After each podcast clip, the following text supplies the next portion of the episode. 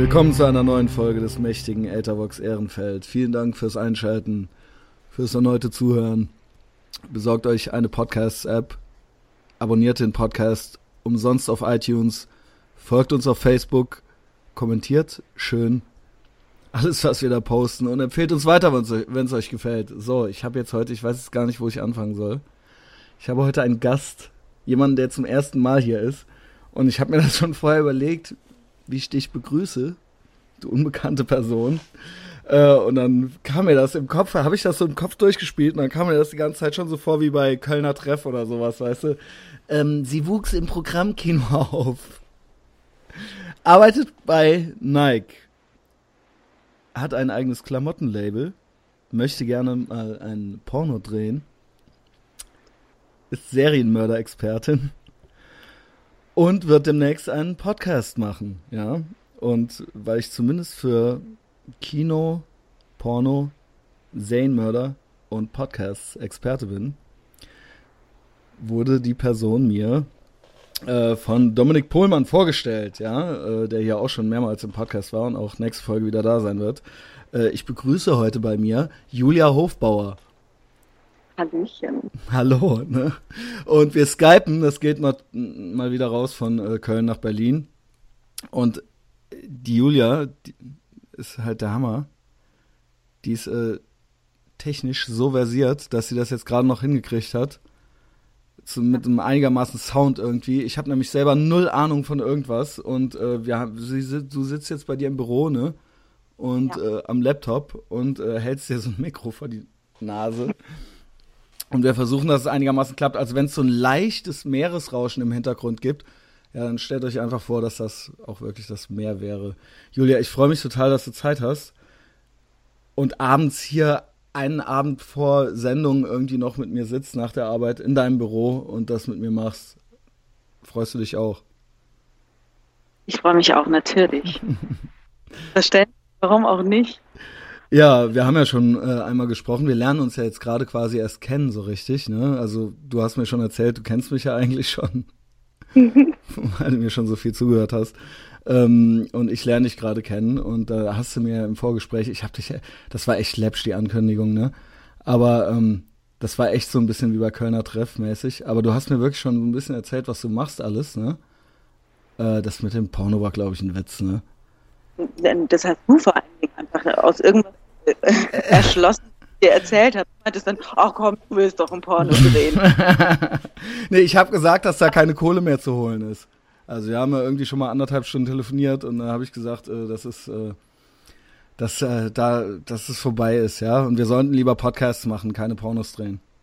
Definitiv, bin ich auch Genau, dran. das ist eigentlich das, was wir machen wollen jetzt. Äh, und du willst auch wirklich auch dem nächsten Podcast machen, ne? Mit einer Freundin, auch nach Köln. Auch, auch ja. immer schön skypen, ne? Genau, genau. genau. Also eigentlich, was du machst und äh, äh, nur, dass ich eben in Berlin sitze und die liebe Niki in Köln. Genau, und jetzt üben wir schon mal ein bisschen. Hm. Und du hast mir dann direkt äh, irgendwie schon so voll die geilen Sachen erzählt, die du machst. Also zum Beispiel fand ich es total. Äh, Na, ich habe mich so ein bisschen in der Bringschuld gefühlt, weil ich so viel von dir weiß und da dachte ich mir, ich hau dir einfach. Das war cool. Das war voll cool. Also und ähm, das ist auch so, dass ich über all die Sachen auch mit dir reden möchte. Also zum Beispiel hast du, und das fand ich eigentlich ganz süß, äh, du äh, fragtest mich, ob ich wüsste, was ein Programmkino ist. und äh, ja, ich weiß, was ein Programmkino ist. Erklär du doch mal den Leuten, was ein Programmkino ist und warum du das so gut weißt. Äh, ganz kurz gesagt, normalerweise gibt es Kinos mit mehreren Sälen und in jedem Saal läuft ein Film. Ja. Der läuft um 16 Uhr, der läuft um 19 Uhr, der läuft um 22 Uhr. Ähm, und ein Programmkino hat meist entweder nur einen Saal oder auch mehrere Säle, aber es läuft zu jeder Uhrzeit ein anderer Film. Mhm. Da nennt sich das Programmkino. Und ich weiß das, weil ich das Glück hatte, ähm, die Tochter von einem ganz tollen Vater zu sein, der eben ein solches Programmkino besitzt beziehungsweise sogar äh, plural und äh, genau, ich dort sozusagen im Kinosessel aufgewachsen bin. Mein Vater war nicht bei meiner Geburt, weil er an der Kinokasse sitzen musste. Also, Ach krass. Also, ja, eigentlich ist das aber doch klassisch, ne? Ich meine, ich will jetzt nichts sagen, man fragt eine Dame nicht nach ihrem Alter, aber so weit sind wir nicht auseinander, glaube ich, ne? Und ähm, in unserem Alter, ich weiß nicht, war das da schon normal, dass man da mit dabei sein muss? Ich finde, das sollte man auch wieder abschaffen. Ich glaube nicht, dass das normal war. Hm, siehste, also, also. Alleine gemacht. Genau. Also, ne, äh, ich finde, äh, es muss nicht alles, es ist nicht alles was jetzt heutzutage, also man muss jetzt nicht unbedingt mit der Kamera draufhalten, oder? Als Typ. Nee, Heidi Klum hat es, ja, da war doch der Vater sogar mit dabei und hat es gefilmt, also so richtig der, ach, der, der, der, hier, der, aus dem Bergischen. Papa Klum hat die äh, Muschi gehalten. Ja, geil, Junge. Ähm, ja, und du bist da nicht nur aufgewachsen und du meinst aber, also äh, stimmt das, dass der das quasi erfunden oder als mit äh, mit äh, Initiator des Programmkinos gilt und das gab es eigentlich vorher so gar nicht. Also ähm, erfunden ist natürlich ein bisschen dämlich. Ja, ähm, genau. eingeführt in Deutschland. Okay, also er hat das erste deutsche Programmkino in Deutschland. Ja. Und da gibt es eine Doku drüber oder sowas, meintest du, ne? Nee, aber original, vor zwei Tagen habe ich überlegt, ob ich nicht eine Doku über meinen Vater drehe. Weil. Stimmt, du hast nämlich auch irgendwas mit Me irgendwas mit Medien. Nee, du hast auch was mit Film studiert, ne? Du wolltest nämlich auch äh, zum Film.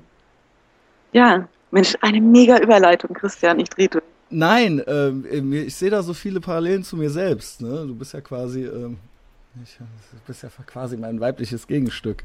Ähm, ich habe nämlich, ich äh, zog nach Berlin Ende der 90er Jahre, weil ich auch zum Film wollte und da gewisse romantische Vorstellungen davon hatte wie das wohl sein müsste, weil ich natürlich auch Pulp Fiction geguckt hatte und so.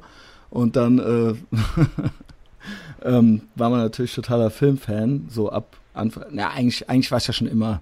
Ne? Ich gerade sagen, ich hoffe, du warst das vorher. Vor ja, natürlich, natürlich. Aber äh, ich sag mal, jetzt so Anfang, Mitte der 90er spielte das natürlich eine große Rolle, was dann da auch noch alles passiert ist, weil danach war ja alles dann nochmal irgendwie, ist ja jeder äh, äh dann irgendwie Cineast gewesen.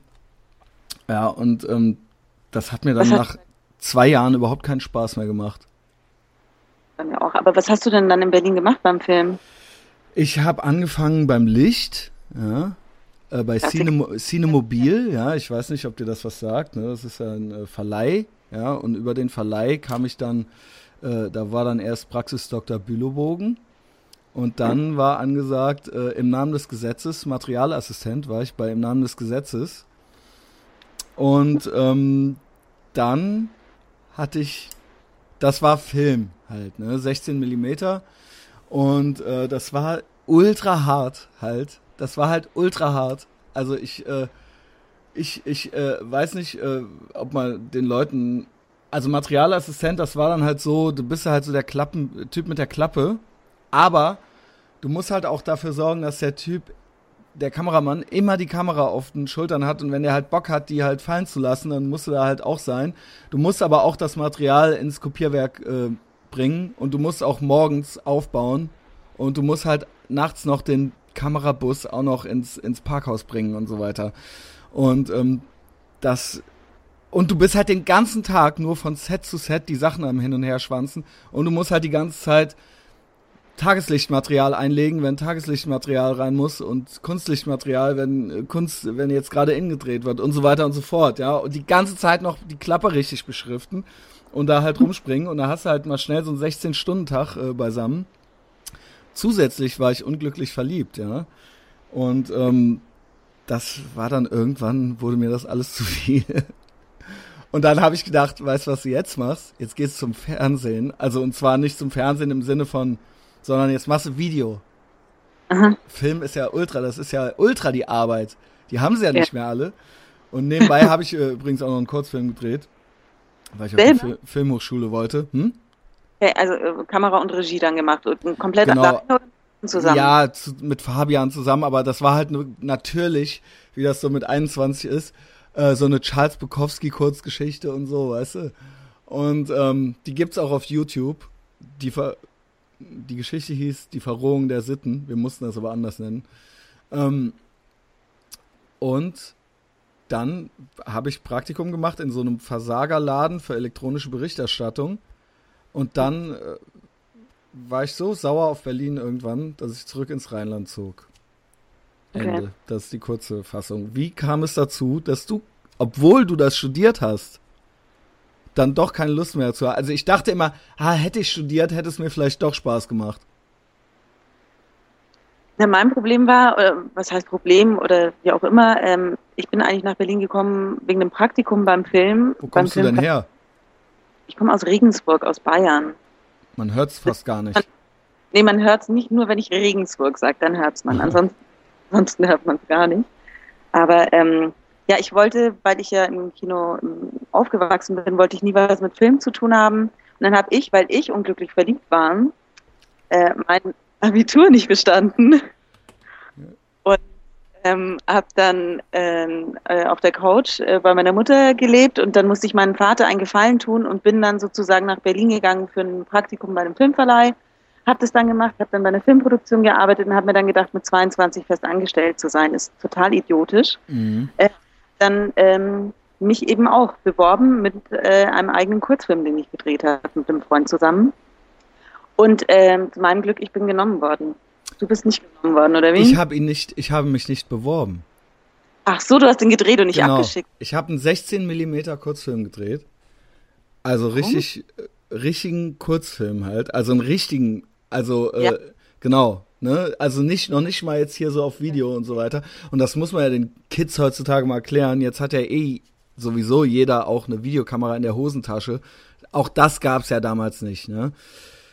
Und ich habe dann das tatsächlich einfach nicht gemacht. Okay. Tja, schlau, ne? Also vielleicht war es auch schlau, wer weiß, ne? Sonst würden wir jetzt vielleicht hier nicht sitzen oder so, weil es ja eine Kausalitätskette in Gang gesetzt worden.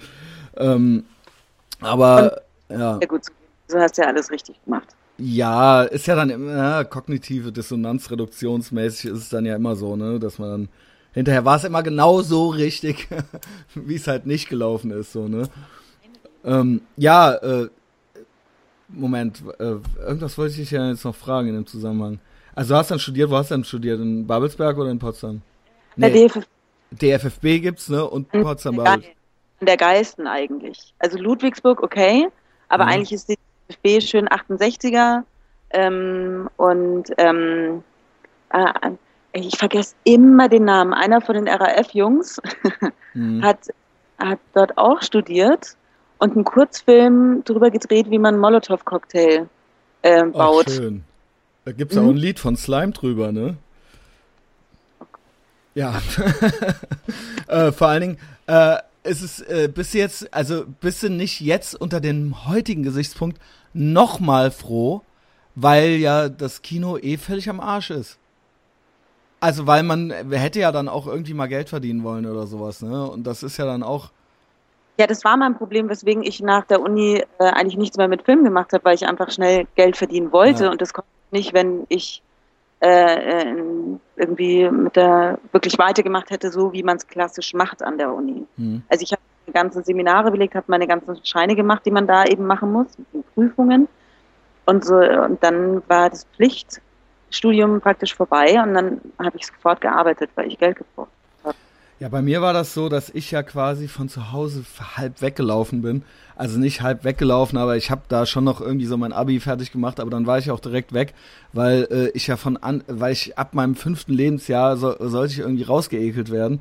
Und ähm, für mich war wirklich das Hauptproblem, dass ich da auch gar keine Unterstützung hatte oder sowas und wirklich von der, ha also ich habe wirklich von der Hand in den Mund gelebt. Ich habe wirklich halt äh, Nudeln mit Ketchup gegessen und konnte mir halt kein Wasser kaufen oder sowas, weißt du? Und ähm, hab dann da auch immer, dann kriegst du halt so deine 500 Mark im Monat als Materialassistent dann anfangs irgendwie so, weißt du? Und ähm, für mich war es halt einfach ultra wichtig. Ich konnte natürlich immer weiter meinen Vater irgendwie verklagen oder so auf Unterhalt und so. Aber ähm, das war so krass mühsam und, und äh, anstrengend und das war, war so, so, so, äh, war mir so zuwider alles irgendwann, dass ich alles abbrach, nur um unabhängig zu sein von meinen Eltern. Ja? Also, was natürlich eigentlich auch gut ist, ne? Also, man soll ja jetzt auch nicht unnötig sich da jetzt irgendwie so eine Lenz auf der Eltern, auf Kosten der Eltern machen. Aber wenn das halt schon schwierig ist, ans Kindergeld ranzukommen, dann wird es halt irgendwann echt äh, Dann denkst du halt so, ja, dann fick dich, dann mach ich halt eine Ausbildung oder sowas. So, ja. Äh, ich hör, bist du noch da? Sprich mal. Da. Ja, jetzt bist du, Ja, nee, nee, nee, weil du äh, hast dann gerade was gesagt. Ich glaube, immer wenn du was sagst, bist du ganz so eine Sekunde leise und dann hört man dich gut. Ah, okay. Ja, das heißt, wenn ich Anschluss lege, muss ich gleich weiterlegen. Ja, genau, irgendwie so. Ja. Naja, und das war ja bei dir nicht so. Du mochtest deinen Vater ja, den musstest du ja nicht äh, auf Unterhalt verklagen. Also ich würde, ich würde, ich habe vielleicht auch überlegt, auch noch eine Doku über meinen Vater zu machen. Wir können ja gemeinsam eine Doku über unsere Väter machen. Ja, genau. Ich meinem Vater und du machst eine Doku über meinen Vater. Wäre oh, vielleicht nee. spannend. Oh nein. Also jeder, nee, nee, doch lieber jeder über den eigenen. Okay. Und dann schneiden wir das halt so gegeneinander oder so. Ja, gut. Ja, äh, und ähm, dann hast du irgendwann aufgehört, weil du wolltest halt Kohle verdienen, dann hast du angefangen zu arbeiten. Was hast du denn angefangen zu arbeiten? Ähm, äh, ich habe bei verschiedenen Magazinen im äh, Marketing, Anzeigenverkauf und im PR-Bereich gearbeitet. Mhm. Ja, das ist so. Ja, was soll ich dazu erzählen? Es war ein Modemagazin und ein Lifestyle-Magazin. Eins davon kennst du wahrscheinlich, ist das Weiß-Magazin. Natürlich. Der, ja. ja also das ist, ja, Weiß ist natürlich, hat sich natürlich in den letzten Jahren arg geändert. Ich weiß nicht, wann warst du da? Ey, ich und Zeit, ne? Äh, ich glaube, das war vor ungefähr sechs, sieben, vor acht Jahren habe ich, glaube ich, dort angefangen. Also. Okay. Äh, war, Gavin, war, war Gavin McInnes noch da? Sagt der nee, was? Nee, der war Wurde der gerade rausgekauft? Also das ist ja einer der drei Erfinder, ne? Ja, ich glaube, der war nicht mehr da. Okay, weil der wurde von Viacom. War da schon Viacom am Start? Äh, ja. Okay, weil der, der ist ja, der hat sich ja für eine obszöne Summe von Viacom rauskaufen lassen. Und ähm, der ist ja eines meiner großen Vorbilder. Bitte googelt den nicht, weil das ist ein Oberarschloch, der Typ. So, ne? Also danach hasst ihr mich auch. Und alle sind froh, dass sie den da los sind. Dann hassen sie erst? Ja, dann erst. Schön, okay. Ja, weil das ist dann nicht mehr, dann ist es nicht mehr witzig. Weißt du? Okay. Wirklich? Ja, der ist halt teilweise schon. Google den mal so ein bisschen, ja. Ähm, aber gib nicht direkt auf bei der ersten Arschlochsache, die du findest, dann wird es nämlich interessant. Soll ich mir erst ein Bild ansehen oder soll ich mir kein Bild ansehen von ihm? Kannst du dir ruhig ansehen. Gut. Sieht aus wie so ein alternder Hipster, ne? Wie man sich das so vorstellt. Chefs habe ich mich nie so interessiert. Ne, ja. ich sag nur, wie er aussieht, ja. Ähm, also ich äh, frage deswegen so neugierig nach deinen ganzen Sachen, weil ähm, also der jetzt, also du musst jetzt auch nicht da so ultra aus dem Nähkästchen plaudern, aber du machst ja jetzt einen ganz tollen Job, der dir super gut gefällt, ne? Also man kann schon sagen, dass du bei Nike arbeitest. Ja, kann man sagen. Muss ich dich leider jetzt total eklig korrigieren, das heißt Nike. Nike. Ja. Gut, ja, also, bei Nike. Wenn jetzt irgendein Kollege hört, dann, dann krieg ich dann. Nee, da stehe ich auch drauf eigentlich, äh, Sachen richtig auszusprechen, ja. Okay, gut. Nike. Ähm, Nike.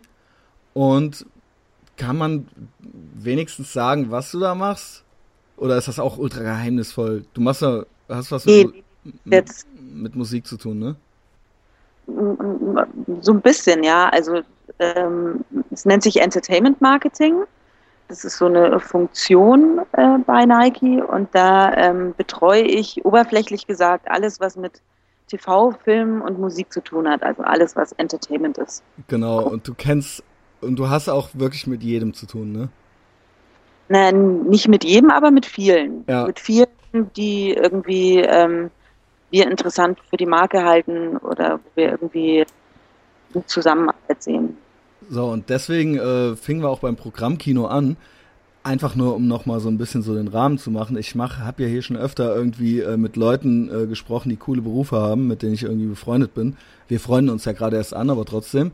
Ähm, und äh, da fragen wir uns natürlich alle, weil ja jeder, es gibt ja äh, Berufe, die jeder gerne machen würde. Und da fragt man sich immer, wie schaffen das die Leute eigentlich überhaupt? Außerdem habe ich heute meine Masterarbeit abgegeben. Ich würde jetzt gern klatschen, aber ich habe keine. musst du nicht, musst du nicht. Ähm, und ähm, ich strecke natürlich die Fühler aus. Dann möchte ich natürlich wissen, wie all meine die erfolgreichen Leute, die ich kenne, das gemacht haben. Ne? Deswegen frage ich. Und dann warst du beim Weiß Magazine und bei diesem anderen Magazin und wie ging es dann weiter? Das hat dir auch keinen Spaß gemacht oder warst du da eine ganze Weile? Vor acht Jahren? Das ist ja dann schon was her. Ja, also ähm, genau, ich war bei den zwei Magazinen und ähm, das äh, äh, Seltsame war, dass ich irgendwie ähm, beim Weiß-Magazin, das hat sich ja alles in der Zeit, wo ich dort war, so ein bisschen vergrößert und es wurde von diesem Magazin und Online-Magazin BBS TV kam ja dann noch der Agenturarm dazu. Und ähm, bei dem Agenturarm ging es auch darum, irgendwie Events zu organisieren, ähm, Kampagnen für Marken zu er, ähm, erstellen, etc. pp. Und da war dann eben auch ein Kunde, der äh, PR-Arbeit gebraucht hat. Und dann meinte mein damaliger Chef, äh, das können wir auch. Und dann äh, hat er mich gebeten, weil er mir das komplett zugetraut hat, dass ich dann sozusagen die PR übernehme. Das klingt jetzt alles so zufällig. Ja, ey, ganz ehrlich, es klingt total beschissen und total übertrieben, aber mein Leben ist eigentlich ein einziger Zufall. Ich habe wirklich. Aber du kannst äh, doch auch was. Das kann ich will, weil ich wehre mich jetzt dagegen, dass das alles nur Zufall, dass das alles nur Glück war, weil ich den Leuten immer sage, äh, dass das ähm, Arbeit ist und dass man das äh, schaffen kann, wenn man sich das vor und dass man irgendwie auch was drauf haben muss und so und eben nicht. Also ich hasse das halt immer, wenn Leute, äh, sagen wir es mal so rum, ich hasse das, wenn Leute immer sagen, dass sie einfach nur Pech hatten, dass sie jetzt nicht so einen Beruf haben. Und ich glaube nicht, dass das. Kann ich auch. Ja. Also ich, ich finde schon, dass es, ähm, dass da natürlich Disziplin und Arbeit dazugehört und dass äh, nur wer äh, Gutes will, kriegt auch Gutes. Also weißt du? Mhm. Ähm, und natürlich hatte ich Glück, aber es liegt auch daran, dass ich halt positiv auf alle auch zugehe und irgendwie genau. auch irgendwie ähm, ach, so wie man es im Wald hineinruft, so schallt es wieder. Also das ist mein genau. Lebensmotto ich, ich versuche nett zu Menschen zu sein, weil ich auch erwarte, dass die nett zu mir sind. Und so bin ich auch in der Arbeit. Also ich versuche gute Arbeit zu machen, damit ich auch gute Arbeit habe. Nee, okay, ja. das ergibt Sinn, aber du weißt, was ich meine. Mhm. Ja, vor allen Dingen äh, weiß ich auch, ich glaube halt wirklich, und das da soll jetzt nicht so esoterisch äh, äh, daherkommen, aber ich glaube schon, und das ist ja in der Psychologie auch ein erforschtes Phänomen, äh, so eine self-fulfilling prophecy, also dass man sich schon was vornehmen kann und das dann auch werden kann. Also, ja. äh, oder dass man, ne, ich kann mir halt jetzt vornehmen, Ende des Jahres in Berlin zu leben und dort zu arbeiten und dann mache ich das auch.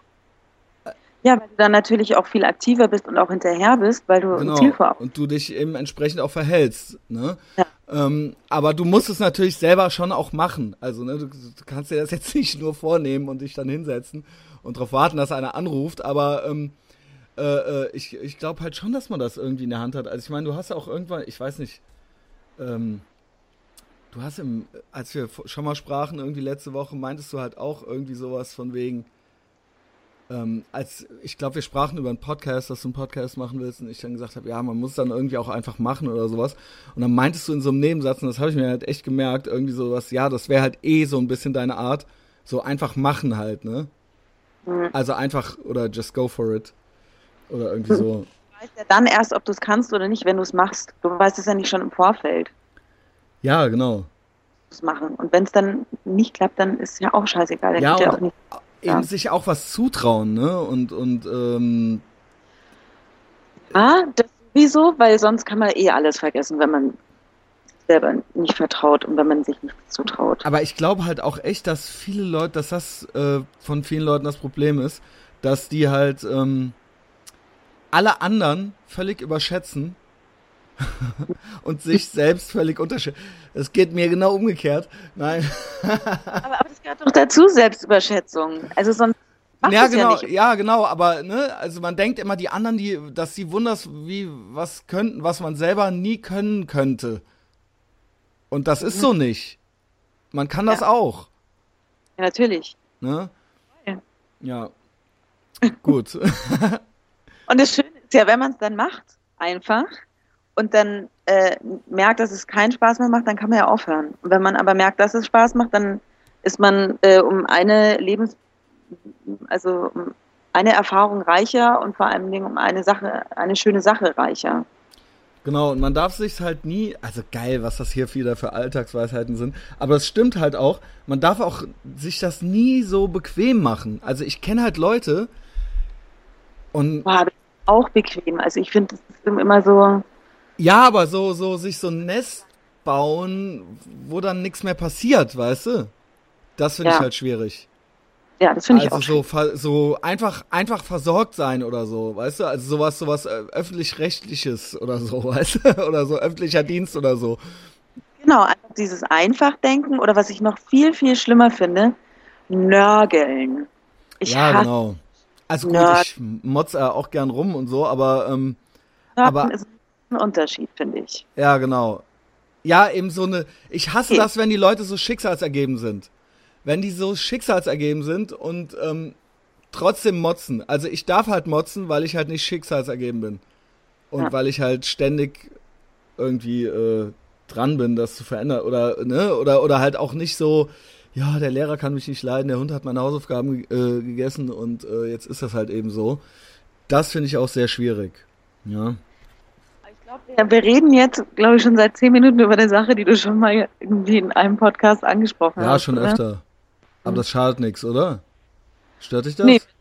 nee, überhaupt nicht. Wenn jetzt eine Person, die das andere noch nicht gehört hat, jetzt irgendwie genau. sich angespielt und aufsteht und irgendwas macht, dann ist das super. Ich wollte jetzt nicht direkt zu den Serienmördern. Ach so, wollte ich überleiten. Ich wollte schon noch deine, ich wollte deine Karriere wissen. Ich wollte wissen, wie du das alles gemacht hast die, die Karriere ist ja auch hoffentlich noch nicht vorbei. Genau, ist hoffentlich noch nicht vorbei.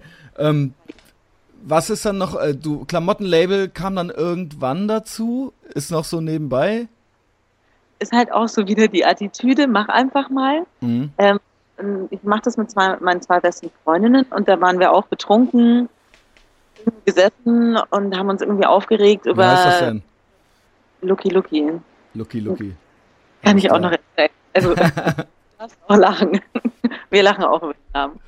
Weil, aber es war so, drei Mädels sitzen zusammen, regen sich über alles auf und dann gucken sie sich an und sagen, ja, okay, äh, bringt jetzt nichts.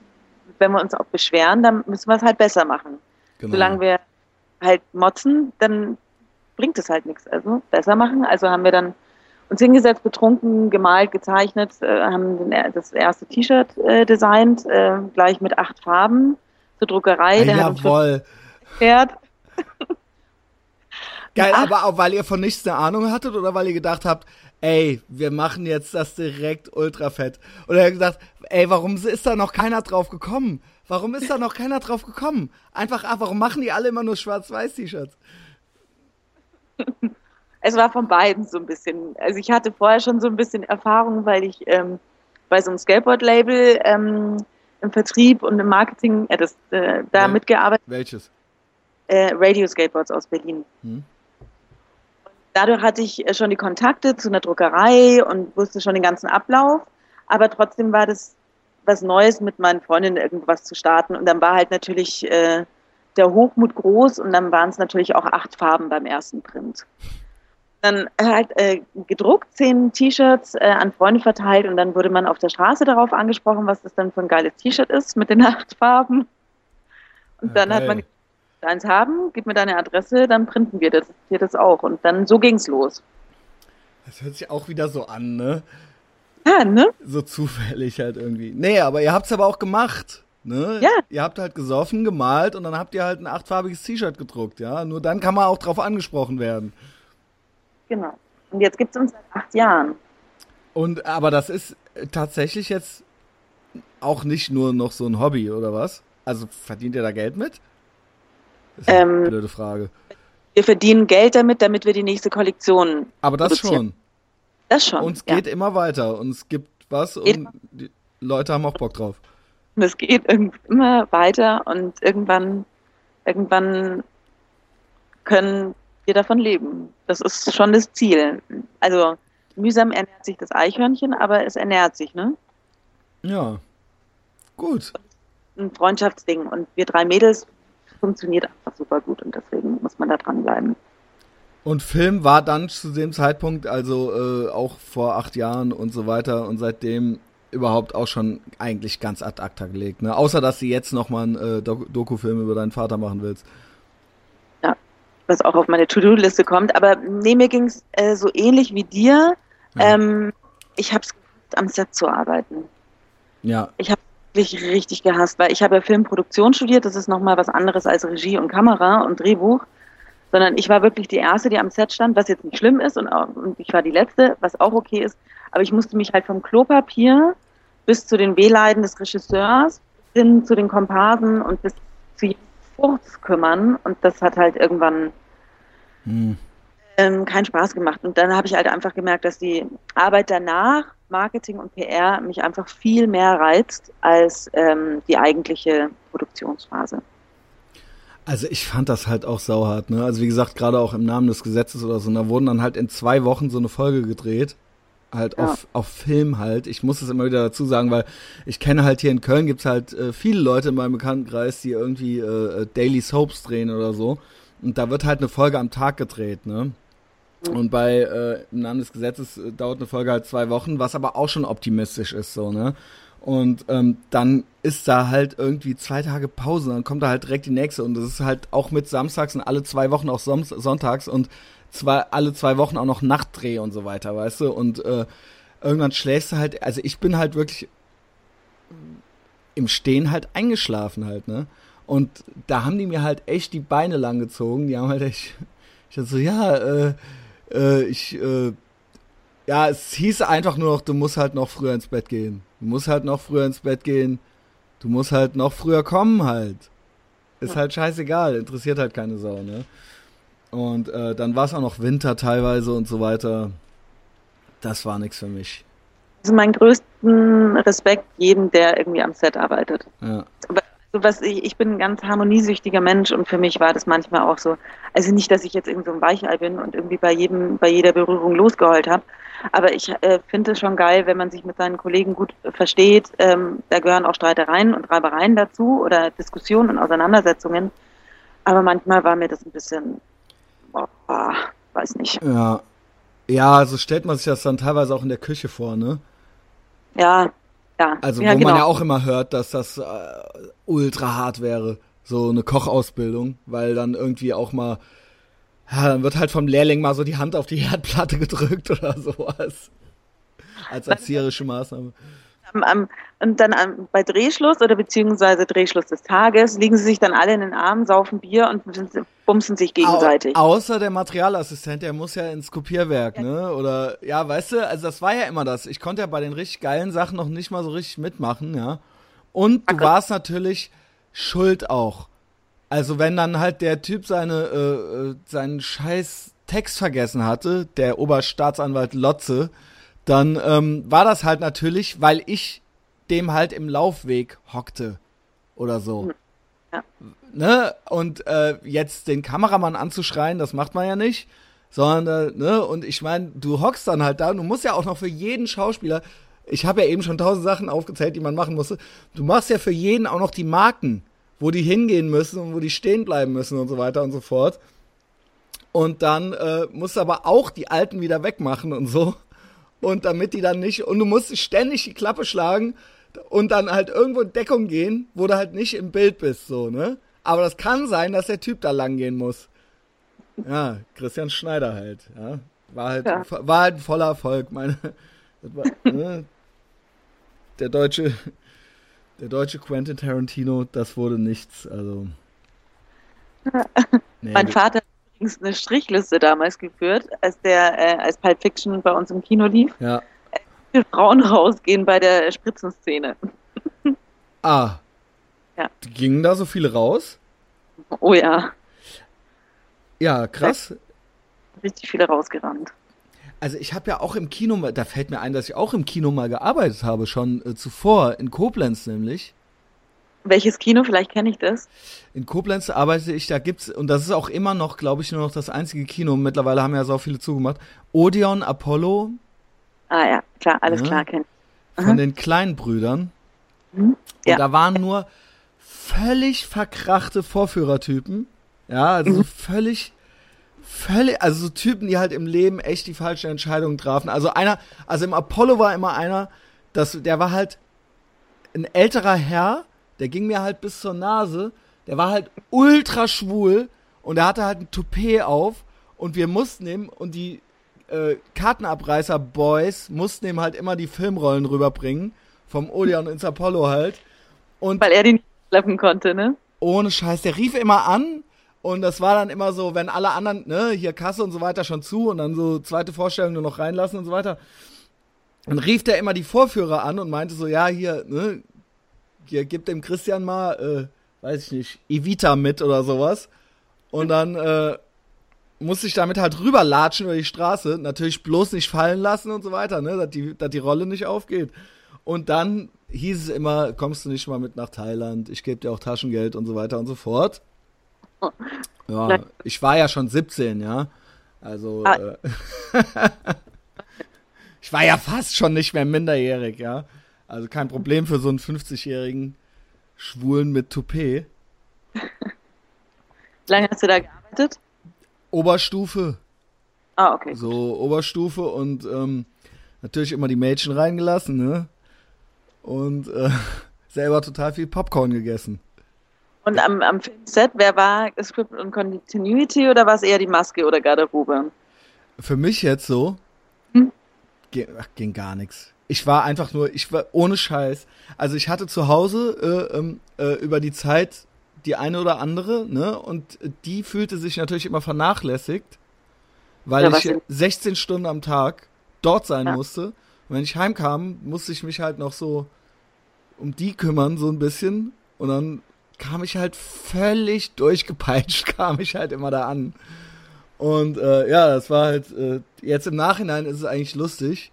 Und dann war es aber so, dass die sich halt immer gedacht, äh, es war dann schwierig, weil die dann sich langsam anfingen, woanders zu orientieren, so, weißt du?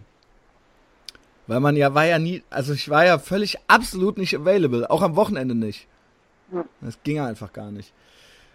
Und das war dann äh, irgendwie belastend.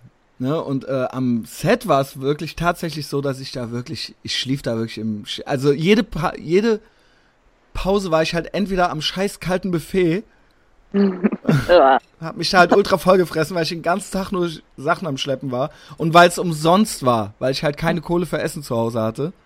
Okay. Und ähm, wir reden sehr viel über mich, ne? Ähm, ich hoffe, das stört dich nicht. ich habe mich komplett drauf eingestellt. Ich bin total überrascht, dass du Fragen an, an mich stellen kannst. Aber das habe ich bei Dominik auch so gemacht. Obwohl du meintest, zum Beispiel, zum Beispiel bei Dominik oder letztes auch bei Lars und so weiter, obwohl du meintest, dass du das total nicht so gut fandest mit Dominik, ne? Das erste Mal fand ich nicht so geil. Äh, das zweite Mal fand ich richtig gut. Also, ja, aber das erste Mal wollte ich das, äh, und so hatte ich es jetzt eigentlich auch mit dir vor, wenn jemand so ganz neu ist und jetzt die Leute da eigentlich gar keinen Kontext zu haben, dann versuche ich schon ein bisschen, ich meine, ich weiß jetzt natürlich, wer du bist, weißt du?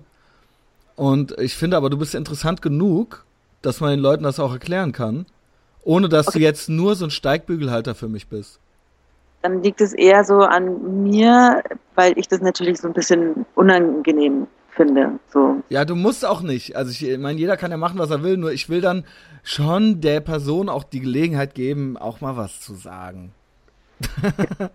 oder auch mal zu irgendwas von sich zu erzählen oder so, ja. Ähm, aber ich, Gut. ja, ne, und du weißt ja, ich rede nicht gerne über mich, also äh, deswegen äh, bin ich immer bin ich immer froh, äh, wenn jemand noch was beizutragen hat. Das war natürlich nur Quatsch jetzt. Ähm, ja, so war das damals in Berlin. Und dann habe ich irgendwann habe ich äh, ähm, geheuchelt, dass mein Vater einen Herzinfarkt habe. Ist nicht dein Ernst? Doch, ich müsse weg. Ich muss ganz schnell weg. Hast du am Set gesagt oder wie? Ja, aber ich wäre da sonst nicht rausgekommen.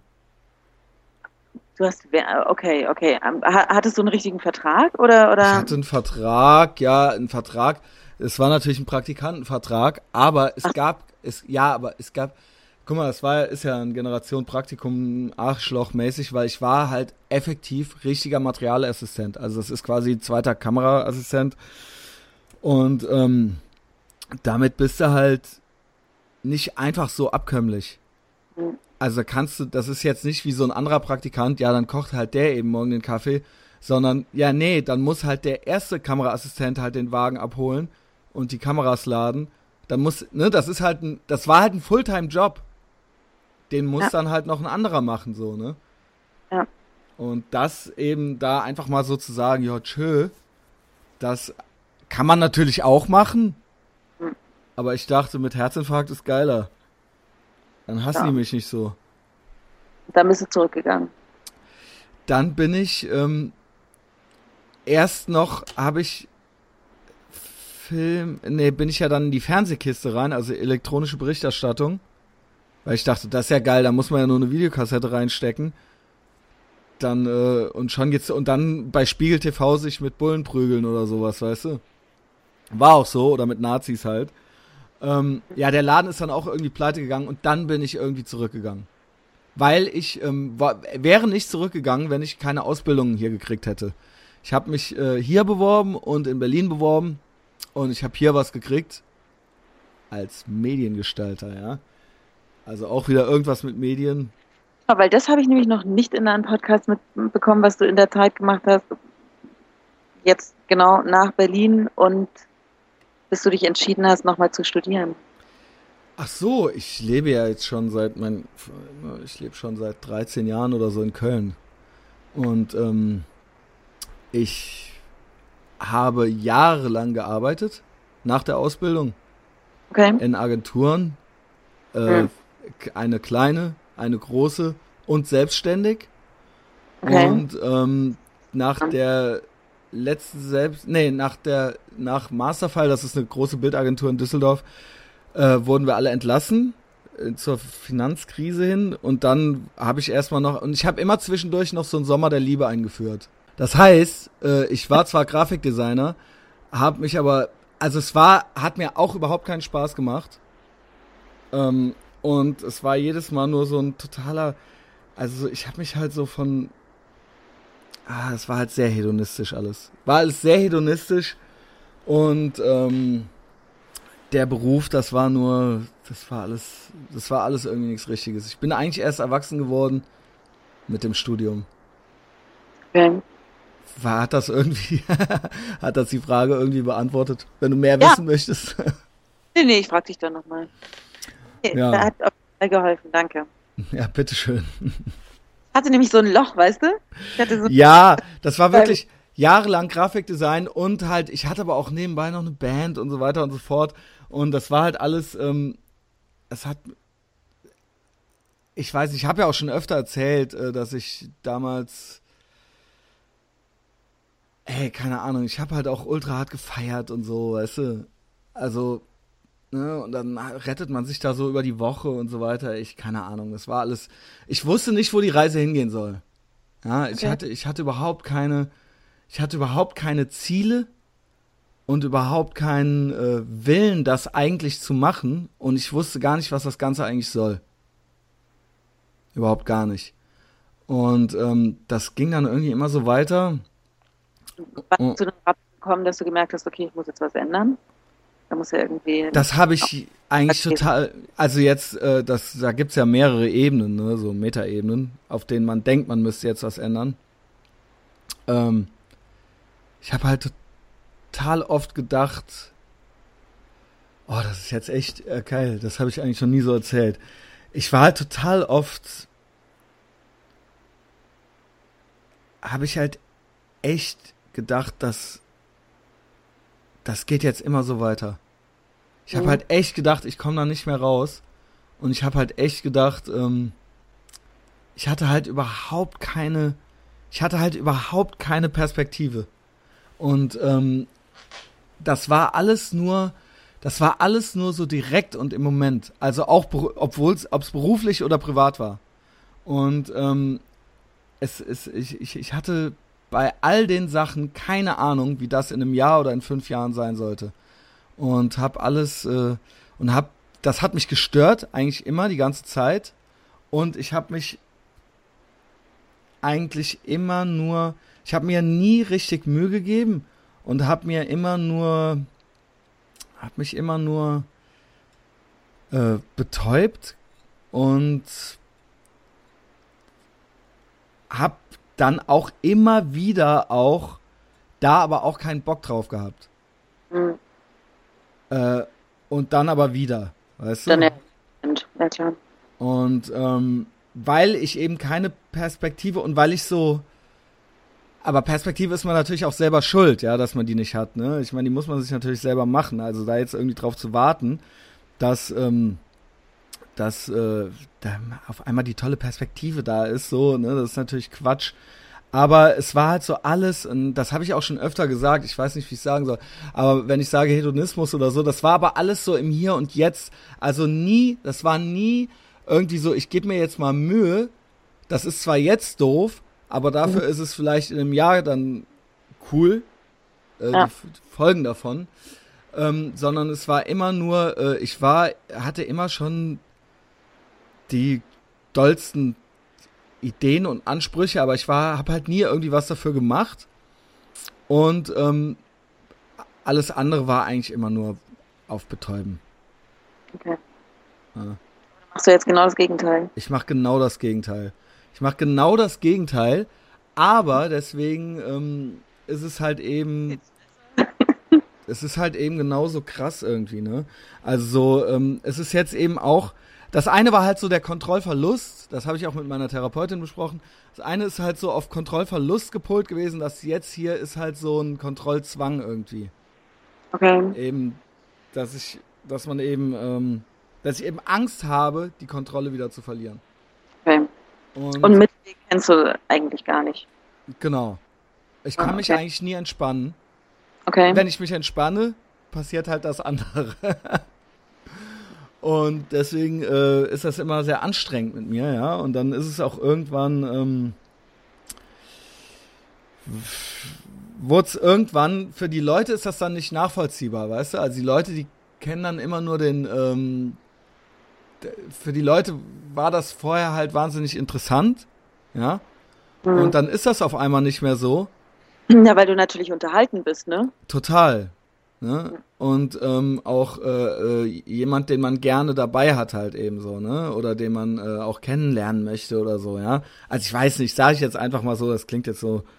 Nee, ich äh, aber, ne, ich meine, ja, genau. Und ähm, das ist dann halt irgendwann weg und das verstehen dann auch die eigenen Freunde und ich sag bewusst schon Freunde auch, ähm, und jetzt nicht nur so Feierleute, sondern schon auch Freunde halt, ne? Wirklich Freunde, mit denen man wirklich jeden Tag zu tun hatte. Für die, die kriegen das ja nur so hochselektiv mit. Die kriegen dann nur mit, dass man eigentlich keinen Bock mehr hat oder sowas, ja. Oder dass man, ähm, also, ne, die, die haben ja auch vorher auch nur das Lustige mitgekriegt. Mhm. Also auch nicht nur, das kann man jetzt so nicht sagen, aber die haben das, die haben die waren ja nie in meiner, die haben das ja nie komplett aus meiner Sicht gesehen. Also immer mit mir war ja nur ich. Ja. ja. Und das ist halt eben irgendwas, wo so ganz fundamental irgendwann was passiert ist. Und da spielten, glaube ich, mehrere Sachen eine Rolle. Und das lässt sich jetzt so nicht mehr einfach so zurückdrehen. Und ich kann mich halt, ja, und das ist eben auch was, was ich in der Therapie bespreche. Ich glaube zwar nicht, dass sie mir helfen kann, ich sag's ja jedes Mal, ne, die arme Frau, die sollte sich das mal anhören. Ähm, ich sage ihr das aber auch, dass ich das nicht glaube und ich sage ihr auch, dass ich einen Podcast habe und das da erzähle. Ähm, und äh, was wollte ich jetzt sagen? Weiß ich nicht, red mal weiter. Macht dir das Spaß? wenn du bei Podcast bist, können wir ja schon mal über Podcast reden. Ja, genau. Ich wollte, ich wollte nur nicht, äh, ja genau, das können wir gerne machen über deinen.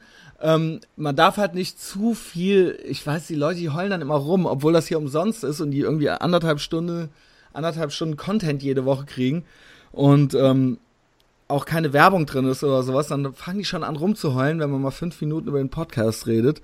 Obwohl der ja auch irgendwie, dass da jetzt die Grenze nicht so da ist, ja, zu mir. Ich meine, der Podcast, das ist eben das, was mich so die Woche über beschäftigt, worüber ich halt mit Leuten in Verbindung trete. Ich könnte mit dir sonst gar nicht reden, ja. Nee, wir hätten uns auch gar nicht äh, gefunden, ne? Genau. Ja, erzähl mal, was du vorhast mit deinem Podcast, bevor es zu traurig wird hier. Wir können dann auch gerne wieder zu dem Thema zurückkehren, wenn wir dann eine andere Leitung finden. Nee, ich glaube, ich, glaub, ich habe da auch zu deinen Themen da äh, einiges beizutragen, ja. Genau, ich würde eben, deswegen finde ich es fast schöner, wenn wir einfach nur das Thema des Podcasts kurz ansprechen und nochmal gucken, was daraus entsteht. Ähm, ähm, ist auch wieder so auf einfach machen und zwar ähm, Erika Berger gibt es nicht mehr. Mhm. Lieben Jürgen Domian wird es auch bald nicht mehr geben. Hoffentlich. Und, ach komm, Ey, ich, erst mochte ich den immer, weil ich brauchte den immer zum Einschlafen, weil ich kann ja nicht einschlafen. Ne? Ich, ich bin ja völlig, ich bin ja, ich bin ja völlig nervöses Wrack und dann re redet er immer so im Hintergrund, aber irgendwann hat er mich geärgert. Irgendwann fing er mich an zu ärgern, weil der auch immer so, weil der auch ganz, eigentlich glaubt, der hat, also, ne, der ist natürlich schwul, tut aber so, als wäre er bi. Ja, ja, er ist bisexuell. Ist der, es gibt kein bisexuell. Ja. Wie sagte Andrew Dice Clay, either you suck cock or you don't suck cock. Aber, ähm, ja, egal, ist ja auch egal. Nur mhm. macht er dann immer so auf geheimnisvoll. Und das andere Problem ist, dass er erzkonservativ ist, glaube ich.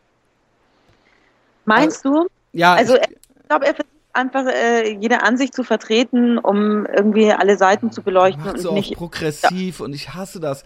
Ich hasse das, wenn das so ein progressives, äh, äh, aber gut Gemenschele ist, aber in Wirklichkeit ist er halt auch total eingeschränkt. Also Stimmt. Ist, Weißt du, ist er, ist er halt, er ist halt überhaupt nicht, er ist aber, halt überhaupt nicht tolerant oder so.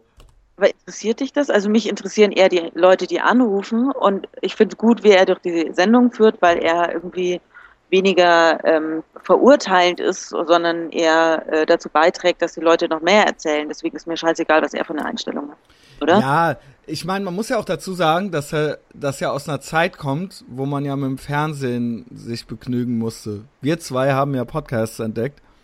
Es ist ja, ne, ich habe hier jeden Tag irgendwie Leute auf meinem iPhone, kommt eine kleine neue rote Zahl und dann äh, ist dann wieder einer meiner Lieblingspodcasts aus den USA neu am Starten. Ich kann den Domian. Früher musste man ja auf solche Sachen, das war ja dann ein Podcast, weißt du?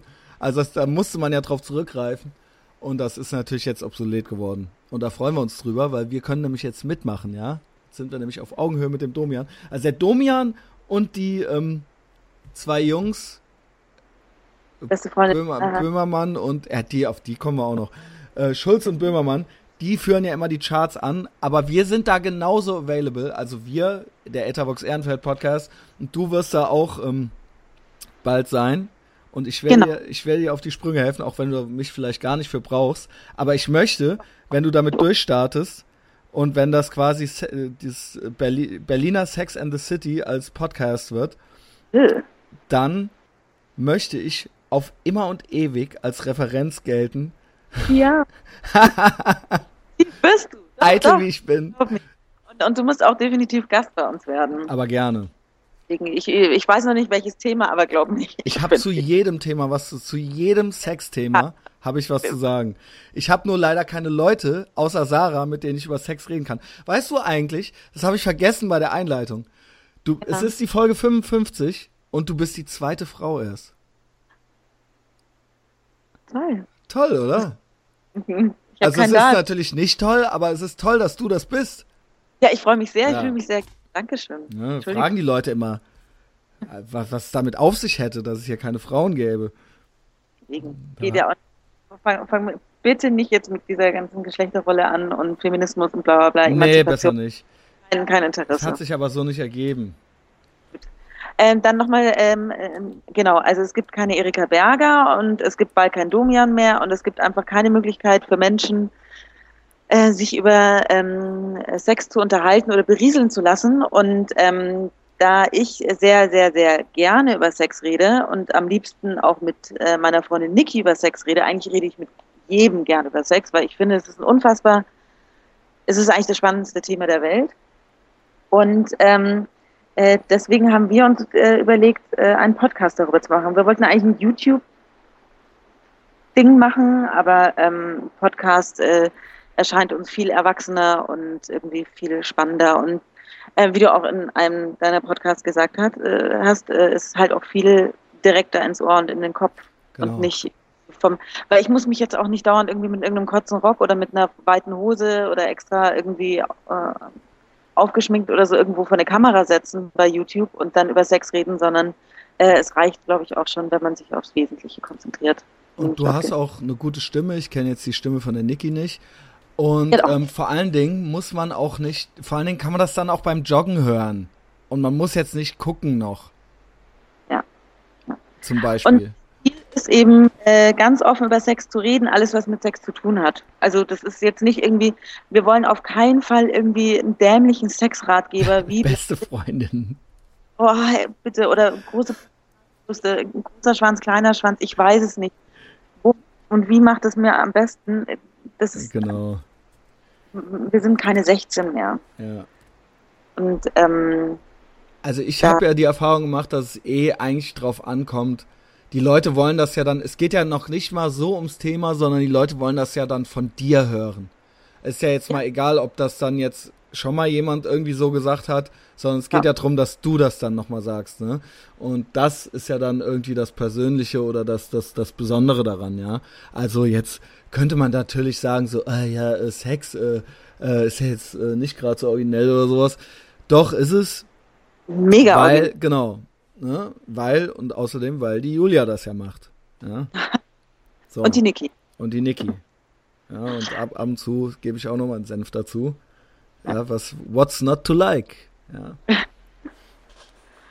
Und, Nein, äh, auf die Beine zu stellen und wir schicken uns gerade die tollsten Themen hin und her von. Ach, ihr seid schon voll dran, oder was? Ja, Mach doch mal, pitch mir doch mal ein bisschen was. Ja?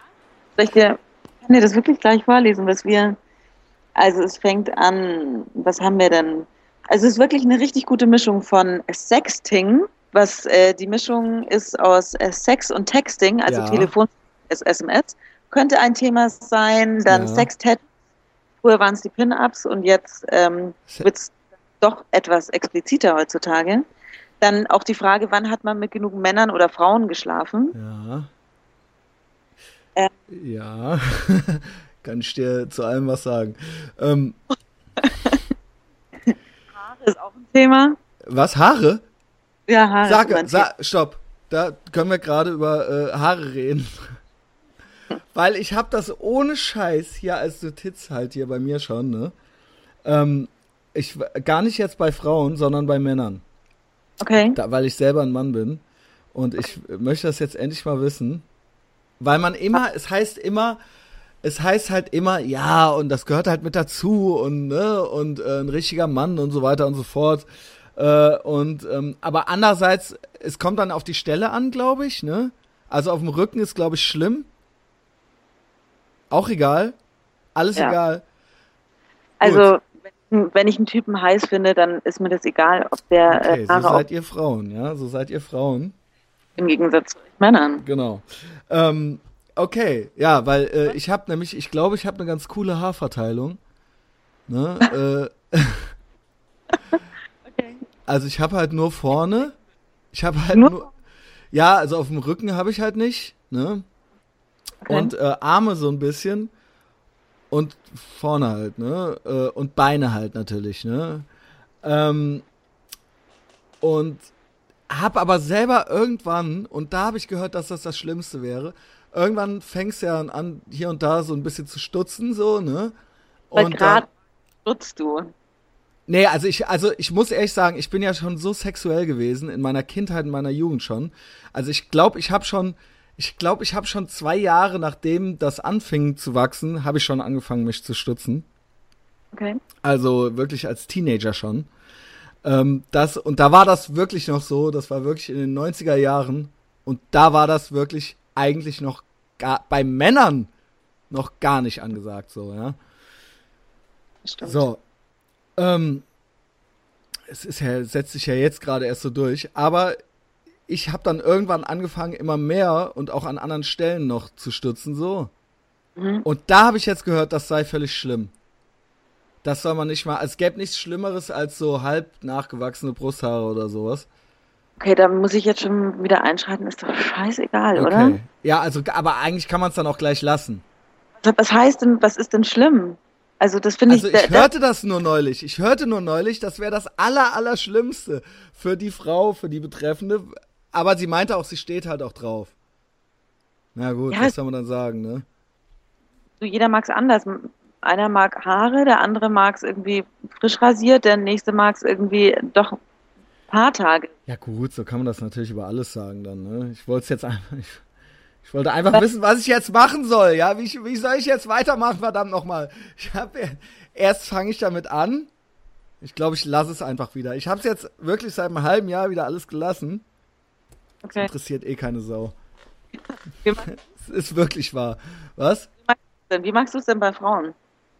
Also eigentlich, also ich, ich, ich weiß es im Moment gerade nicht, weil ähm, ich muss sagen, bis vor, ich würde sagen, bis vor ganz, bis vor kurzem hätte ich gesagt, eine Frau darf außer auf dem Kopf obendrauf nirgends auch nur ein Haar haben. Der Rest muss, wenn dann, angeklebt sein oder sonst irgendwas.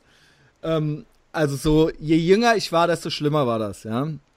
Also als ich jung war, äh, mussten die Frauen auch ganz dünn sein. Und als ich jung war, mussten die auch möglichst unbehaart sein. Ja, okay. Jetzt langsam denke ich mir, naja, ich möchte halt nicht, wenn ich von hinten mit jemandem schlafe, dass ich dann denke, dass ich irgendwie mit einem zwölfjährigen Jungen irgendwie was hätte oder so, ja. Das muss jetzt Stimmt. auch nicht sein, ja. Also, okay. meinetwegen muss sie nicht mehr magersüchtig sein, ja. Schon lange nicht mehr. Das schon lange nicht mehr. Und neulich überlegte ich mir, ob es vielleicht nicht auch das eine oder andere Haar mal wieder interessant wäre, weil es ist ja immer so, dass man ja immer so drauf ist, das, was man gerade nicht, gerade noch nie hatte, findet man gerade mhm. mal interessant, ja. Das heißt, mit 18 fand ich zum Beispiel tatsächlich auch äh, äh, operierte Frauen interessant, weil es das einfach nicht gab. Gar nicht. Null. Und äh, selbst in Pornos war das was Besonderes. Also es war halt was Besonderes, wenn die in Pornos, also, also ich, äh, äh, in meiner Teenie-Zeit war es was Besonderes, wenn die in Pornos aussahen wie Pamela Anderson. Mhm. Da dachte man halt so, boah, wow, halt so, das gibt's ja gar nicht. Und irgendwann mhm. sahen die halt alle so aus, ausschließlich. Und jetzt möchte man halt wieder was Echtes. Mhm. Aber das ist halt jetzt teil, naja, das ist gut, das ist nicht schwer zu finden, aber das ist dann halt auch, also was Echtes, aber Schönes, ja, das ist schwer zu finden. Ne? Und ähm, das, genauso ist es halt mit der Behaarung. Die allerersten Fühlversuche waren ja dann noch mit. Und dann war man halt froh, als das dann weg war. Und mhm. seitdem ist das auch weg. Seit mhm weiß ich nicht, seit 15 Jahren oder so. Komplett, komplett gewaxte und rasierte Frauen, oder wie? So war es eigentlich jetzt immer. Okay. Also, was heißt, äh, naja, nicht immer, nicht immer, natürlich nicht immer, aber eigentlich die Regel, ja? Also, es hm? war halt ja, die ja. Regel. Es war, Klar. Also kann ich nur so, ja, ich habe mir. ja auch nur. Ich habe bei einigen nachgeguckt und äh, es war wirklich an die Regel. Und ich, man hört, man sagt sich, man munkelt sich zu, dass selbst in Los Angeles oder so, ja, oder das in New York, da sei es jetzt langsam wieder in, ja. bisschen stehen zu lassen, ja? Genau. Okay, dann wird es ja bald auch hier so sein. vielleicht ist es schon so. Ja, kann sein. Vielleicht kriege ich auch einmal nichts mehr mit. Also immer wenn ich nachgucke, ist es noch nicht so. Okay, gut. Dann aber, ist äh, aber ist auch alles okay. Eigentlich muss ich das unterschreiben, was du eben gesagt hast, weil. Ähm, ja, weil, weil letztendlich geht es darum. Wenn, ey, wenn, weißt du. Über, jedem, über jemanden herfällst oder zusammen über jemanden herfällst, wie auch immer, ist es ja eigentlich wirklich scheißegal. Ich war früher, ich bin da auch nicht mehr so spießig. Ich war da früher auch spießiger. Ich war je, ja. als ich. Ja, ja. Also als ich jünger war, dann wollte ich das alles dann so und so haben. Weißt du? Und, ja. ne? Und äh, das ist mir nicht mehr so wichtig. Ich weiß nicht, vielleicht werde ich auch einfach nur altersmilde oder so. Keine Ahnung. Das ist alle, das ist, das ist mir nicht mehr so wichtig, ja. Also, aber das war halt echt mal wichtig. Ja, ich war und äh, ich frage mich das ja auch. Also das sind genau die gleichen. Aber ich gehe auch auf die 40 zu. Ich weiß es nicht. Frage. Wie ähm, Sex verändert sich ja ständig. Also der eigene Sex verändert sich ja, ja. je älter man. Und, und sowieso die Frage, was ist guter Sex, wann oder wann ist gut Sex gut, ist ja auch so eine Frage. Das war ja, ähm, ändert sich auch. Ja, das ist ja, ja, das ist ja auch, äh, also ich meine, ne, das, das, das, das hat man ja wirklich eigentlich nur selber in der Hand. Also das ist ja eigentlich in es gehören immer zwei. Es gehören zwei dazu Und ich würde fast sagen, dass man wirklich selber ganz ordentlich dazu gehört, ja. Das ist halt wirklich auch nochmal so eine eigene Einstellungssache ist. Also ich muss sagen, dass was sich wirklich verändert hat, ist halt echt. Mit 18 war das ja wirklich, das war ja wirklich, also das war ja wirklich, das war ja äh, unmenschlich, wie man da durch die Gegend gelaufen ist. Also als Mann halt, ja. Ich kann halt nur sagen, ja. Also das war, das war fast unerträglich. Also dass man nicht weil du toujours irgendwie an Sex gedacht hast oder oder, oder also was ich habe mir wirklich ohne Scheiß fünfmal am Tag mindestens einen runtergeholt.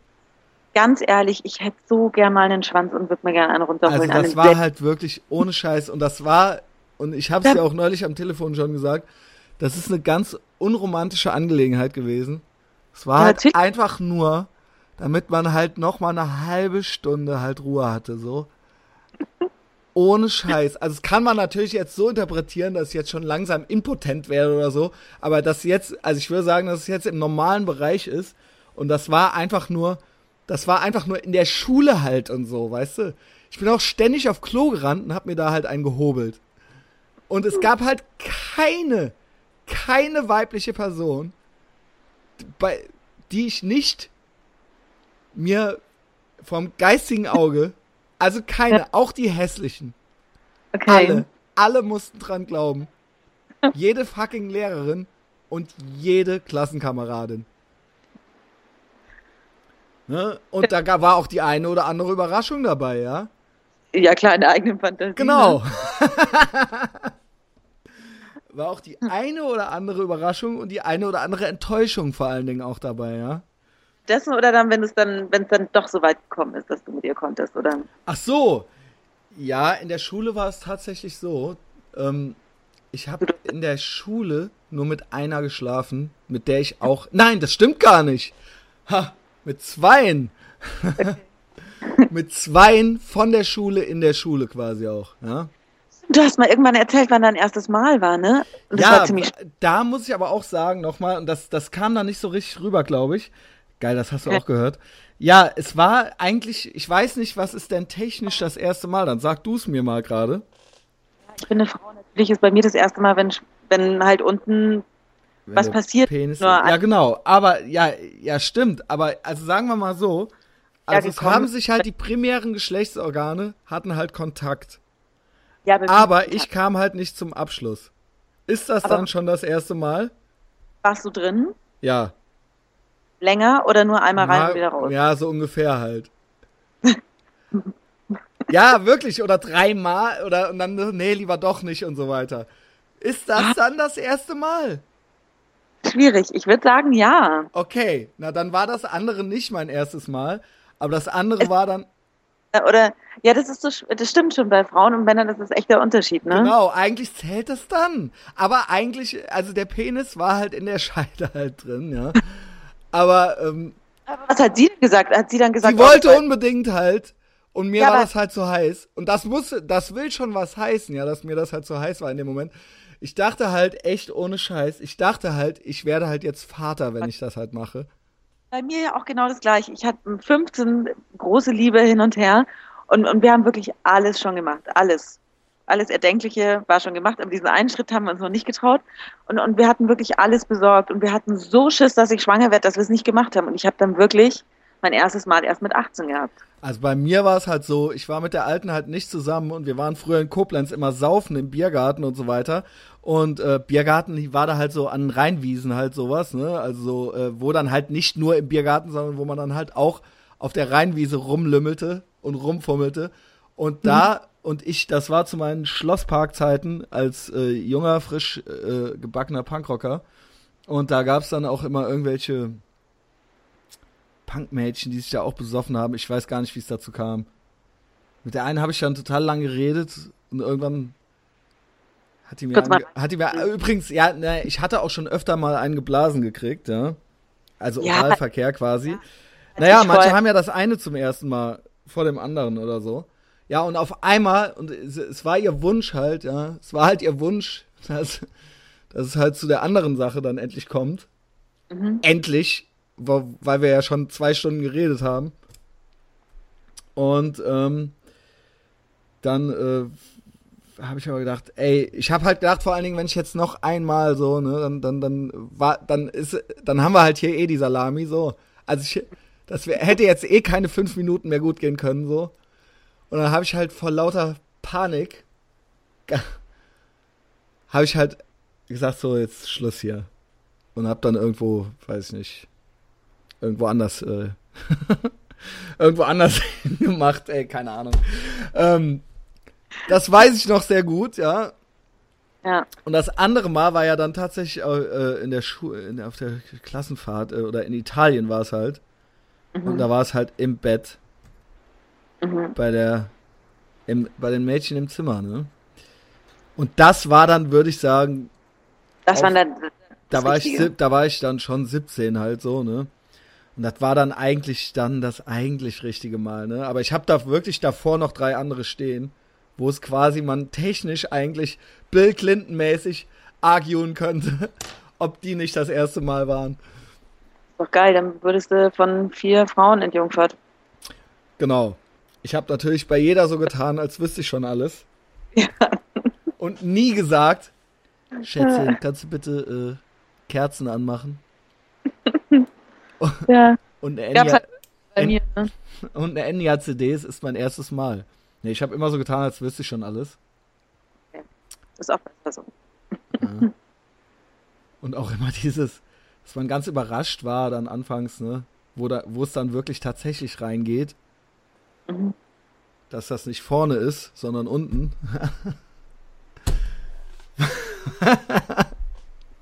Das muss man als Junge ja dann erstmal. Ja gut, ich hatte aber auch schon äh, einige Pornos gesehen, muss ich dazu sagen. Und da war das dann alles einfacher, ne? Äh, so, äh, das ging ja ganz, es ging ja ganz harmlos mit dir äh, und Nike los. Ja, aber muss es doch auch, oder? Ja, ja. Später Stunde wird es dann so ein bisschen Ich wollte dich nicht, so war das eigentlich auch bei Dominik. Ich wollte euch halt, ne, ich denke dann immer, ich will die Leute nicht direkt so quälen und direkt so irgendwie voraussetzen, dass die auch direkt. Hättest du aber machen können. Da so mitmachen, ja. Und dann mal gucken, was passiert. Keine Ahnung. Über die Serienmörder haben wir noch gar nicht geredet.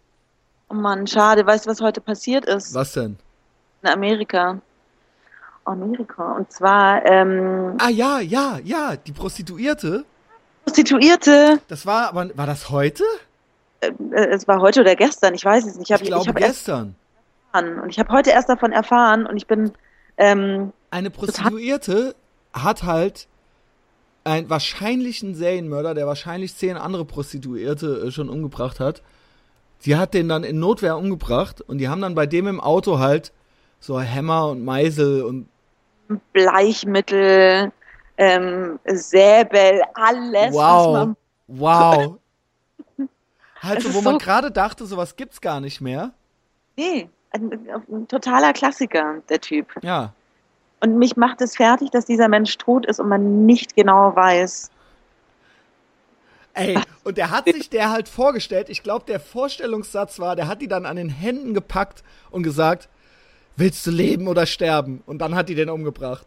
Also ich glaube, das war halt schon so der. Ah. Also ich glaube, der erste Spruch von dem war schon irgendwas mit Leben und Tod. Und dann wurde es direkt, es wurde direkt irgendwie ernst. Fuck. Schade. Ich dachte, irgendwas erzählen. Ja, ähm, ja, Serienmörder.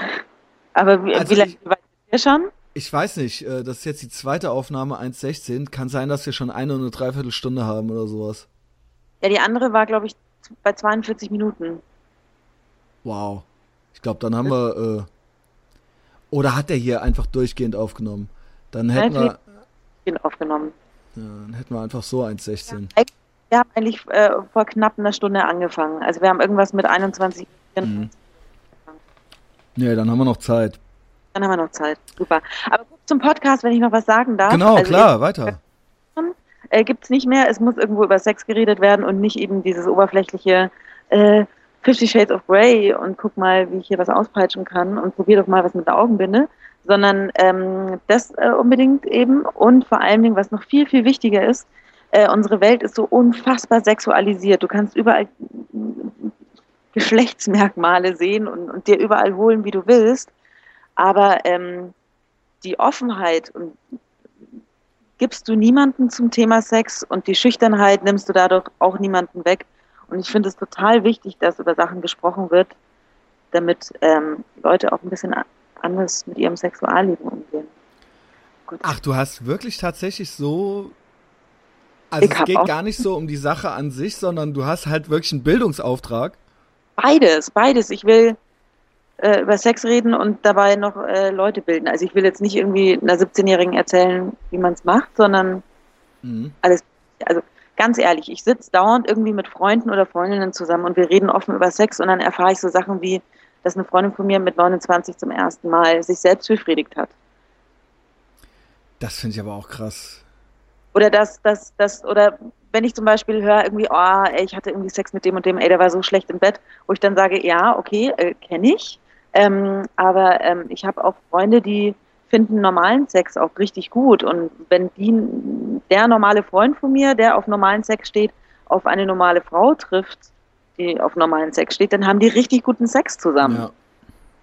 Und deswegen kann man nicht davon sagen, dass es irgendwie schlechten Sex gibt, sondern es gibt halt nur die falsche Person vielleicht dazu. Ich habe halt das heute noch gehört, ähm, in einem anderen Podcast, und das ist halt wirklich wahr, also alleine, also dass das überhaupt klappt zwischen Männern und Frauen, ist ja eigentlich schon fast ein Wunder, weil ein Mann braucht im Durchschnitt, im Durchschnitt viereinhalb Minuten und eine Frau im Durchschnitt 19 Minuten. Ich weiß nicht, ob diese Zahlen stimmen. Ich habe sie wirklich, ich, ich, ich äh, wiederhole, okay. ich sage ja nur im Durchschnitt, ich sage ja nicht, dass das jetzt, was weiß ich, wie das bei dir ist. Aber ähm, äh, das wurde heute von irgendeinem so Typen in einem anderen Podcast, äh, wurden diese Zahlen herangezogen. Und da muss man sich auch fragen, ja, ey, wie sollen das überhaupt? Also, und vor allen Dingen, weil halt Männer, genau, und äh, da ging es halt irgendwie drum, dass jetzt Männer irgendwie ständig zum Arzt rennen und äh, sich beschweren, dass sie halt irgendwie Probleme hätten, zu früh zu kommen oder sowas, ne? Ähm, und das ist aber gar nicht zu früh, weil das halt einfach nur von der Gesellschaft halt eben jetzt so, also man denkt halt, ne, man guckt halt die Filme, die Pornos und denkt halt so, ja, okay, ja, offensichtlich äh, ist das bei mir halt alles ganz zu viel zu früh und so weiter. Und der Arzt meinte aber so, ja, das ist natürlich jetzt wünschenswert, dass es länger geht oder so, aber anatomisch ist halt alles in Ordnung mit ihnen, ja. Also, also äh, körperlich funktioniert halt alles richtig halt, ne? Und äh, was machst du dann? Und jetzt gibt's da irgendwelche Mittelchen zum draufsprühen und so weiter. Hab ich noch nicht ausprobiert, aber das war heute in, dem, in der Adam Carolla Show tatsächlich Thema, ja. Man glaubt's nicht. Was ich auch wieder sagen muss, was auch gut ist, oft über Sex zu reden. Man, äh, man erfährt immer neue Sachen, an, auf die man nicht gekommen wäre. Zum Beispiel wusstest du, dass Frauen auch Viagra nehmen können? Und das, das wusste ich. Passiert bei Frauen wie bei Männern, und zwar, dass sie länger können und dass das viel in Anführungsstrichen intensiver ist. Wusste ich nicht. Eine also, Freundin von mir hat ich, gemacht. Ich wusste auf jeden Fall, dass es welche gibt, die das machen. Äh, ich weiß nicht, ich bin halt kein Arzt und deswegen weiß ich halt nicht, ob es da nicht eine Kopfkomponente gibt oder sowas. Wie auch immer, es gibt welche, die behaupten halt, dass das klappt. Ja, also eine Freundin von mir hat es gemacht und meinte, mega. Ich habe es selber noch nie gemacht. Nee, ich würde es aber sehr, sehr gerne mal machen. Ich auch. Jetzt seid ihr gerne machen. Ja, ähm, also da, äh, erstmal muss ich das irgendwie in die Finger kriegen. Ein Kumpel von mir lässt sich ja schon immer verschreiben. Das finde ich immer schon so ein bisschen gruselig. Ja, ich wäre sogar nah dran. Ich, ich, ich versuche das mal. Ich gebe dir Bescheid. ja, ich, ich, ich gebe dann auch Bescheid. ähm, ja, merke dir das alles. Also zu allem, ja, wenn's, wenn eine männliche Perspektive gefragt ist, stehe jederzeit gerne zur Verfügung. Sehr, sehr gerne, weil es gibt ja auch nicht viele Menschen, die äh, offen darüber reden können, ne? Ja, ey, ich bin mittlerweile wirklich so, ich habe jetzt wirklich alles durch, ne? Also bei mir gibt's ja wirklich gar nichts mehr. Stimmt. Jetzt habe ich jetzt, äh, nachdem ich neulich Tobias noch erzählt habe, wie ich auf der Intensivstation mal aufwachte, habe ich gedacht, ja, jetzt ist auch egal. Und wie ich mich halt. Und der Klaus meinte auch vorher noch, äh, erzähl nicht, dass du dich besoffen mit dem Fahrrad aufs Maul ge gelegt hast und zwei Folgen später habe ich das auch alles erzählt. Ey, ich bin jetzt, ne, mir ist halt alles. Es gibt halt wirklich jetzt nichts mehr ich habe halt auf jeden Fall keine richtig finsteren Geheimnisse mehr. Also man wird bei mir nichts mehr finden oder so. wenn ich hier mal tot in der Wohnung liege oder sowas. Also an einem Herzinfarkt natürlich dann gestorben. Äh, dann wird es keine Überraschungen geben. Nein. Ja, ich bin mal gespannt, ob ich äh, auch ähm, daran komme. Aber wie wir ja bei, bei, unserem ersten Gespräch schon hatten, ich werde auf jeden Fall sehr, sehr offen reden und werde mir auch kein Blatt vor den Mund nehmen. Ich glaube, das ist auch, ähm, gerade wenn man vor allen Dingen jetzt selber nicht ähm, alleine schon der Grund ist, weil man berühmt ist, ja, dass die Leute einschalten, dann ist das, glaube ich, das Wichtigste überhaupt. Ja, dass man irgendwie äh, ähm, nicht nur, dass man irgendwie reden kann, sondern dass man auch irgendwie bereit ist zu reden und dass man auch irgendwie offen ist. Und es ist hinterher, ich glaube, die Leute finden es teilweise schon krass und cool, aber ich glaube, man selber findet es immer selber noch schlimmer, als es eigentlich die Leute finden. Ja. Also ich mache mir selber teilweise mehr Gedanken oder habe mir anfangs mehr Gedanken gemacht, als, als das, glaube ich, die Leute, die Leute freuen sich, glaube ich, einfach nur, dass sie mal irgendwie was Echtes hören können. Und ähm, eben, dass das nicht derselbe Scheiß immer ist. Ja. Und dass das nicht immer so, ha, ich muss jetzt aufpassen, was ich sage, mäßig ist. Und das kann man ja eigentlich nur in einem Podcast hören. Und das ist auch das große Erfolgsding irgendwie. Äh, warum Podcasts jetzt nicht unbedingt nur meiner oder so oder äh, ne, es gibt ja wesentlich äh, erfolgreiche, äh, wesentlich erfolgreichere Podcasts. Und das ist ja eigentlich das Geheimnis, so dass die Leute da irgendwas Echtes kriegen. Kannst du mir gleich mal erzählen, warum du denkst, dass du eigentlich ein Serienmörder bist? ja, also ich denke das ja eigentlich so nicht. Also ich, ich äh, glaube nicht. Also der Punkt ist immer, immer wenn ich ich habe mich damit halt auch viel beschäftigt, ja, und und das ist ja eben auch interessant und äh, die Frage, wie man irgendwie da so zukommt, also äh, das ging ja so in den 90ern auch los. Ich weiß nicht, kennst du das Answer Me? Answer Me? Nee. Das war eigentlich das, worüber ich auf Serienmörder äh, aufmerksam geworden bin. Das ist mir vorher, also mal abgesehen davon, dass es natürlich Filme wie Schweigen der Lämmer gab oder sowas, ja. Aber ähm, ich vorher so als Serienmörder, als Populärkultur, es gab es eigentlich vorher nicht. Und der Jim Goat, der das Answer Me gemacht hat, der äh, reklamiert das auch immer noch so für sich, dass der das eigentlich so äh, äh, als, als so ein äh, popkulturelles Ding etabliert hat. Der hatte so ein Fanzine, das waren so Ego-Hate-Fanzines, die der hatte. Und davon gab es auch nur vier Ausgaben. Die Ausgabe vier war auch die Vergewaltigungsausgabe. Und die Ausgabe zwei oder drei war eine, war die 100 krassesten Serienmörder und Ausgabe 3 oder sowas war die 100 krassesten Selbstmorde oder sowas, ne?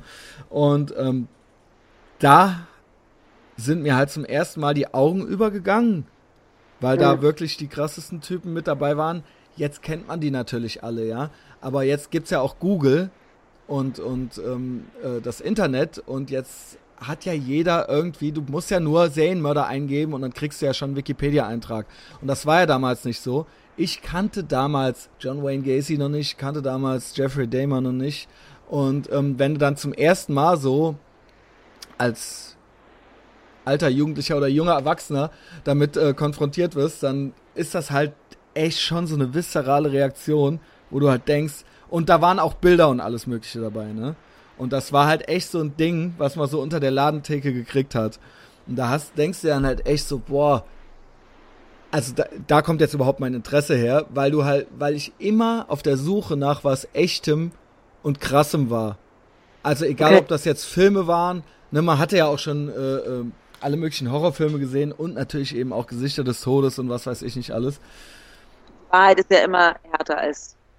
Also genau, genau. Und ähm, das war auf jeden Fall nochmal, das hatte nochmal eine ganz andere Qualität.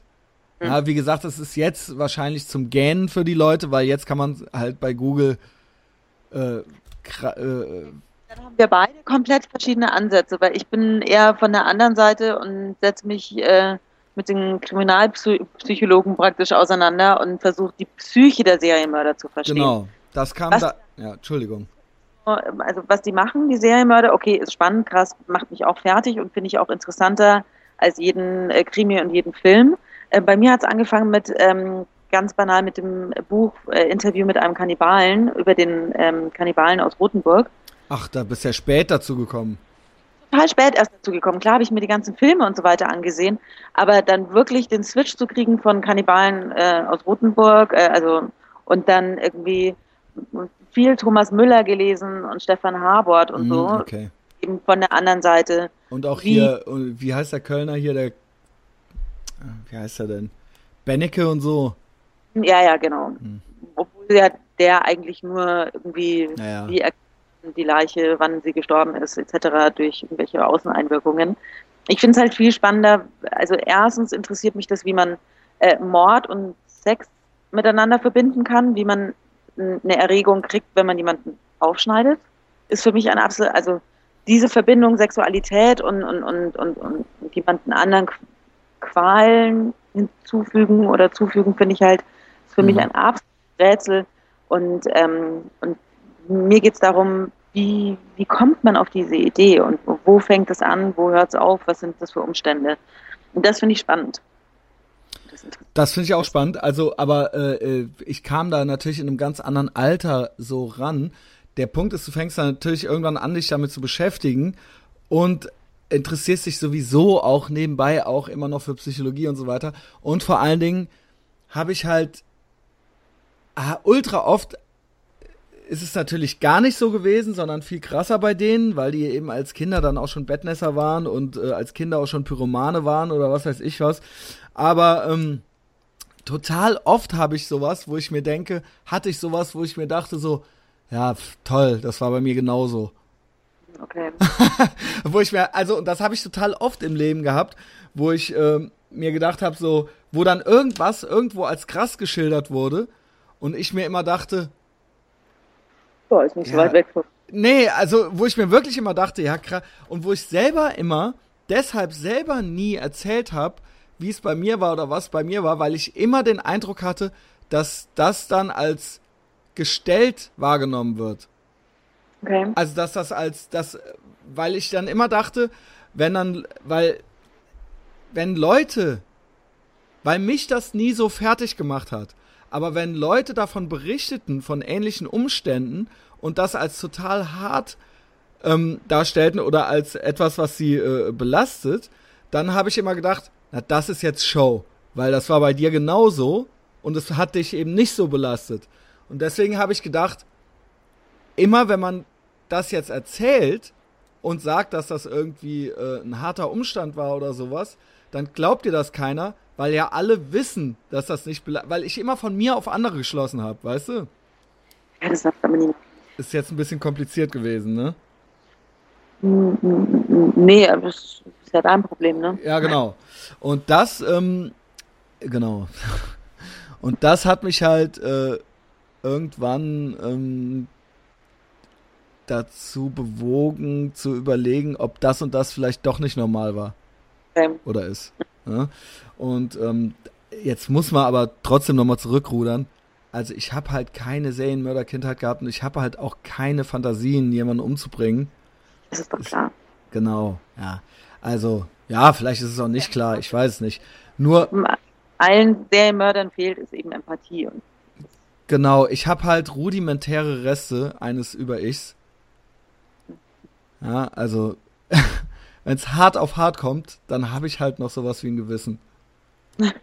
So, das heißt, wahrscheinlich habe ich keine psychopathische oder antisoziale Persönlichkeitsstörung, sondern ganz normaler, bösartiger Narzissmus ist das, ja.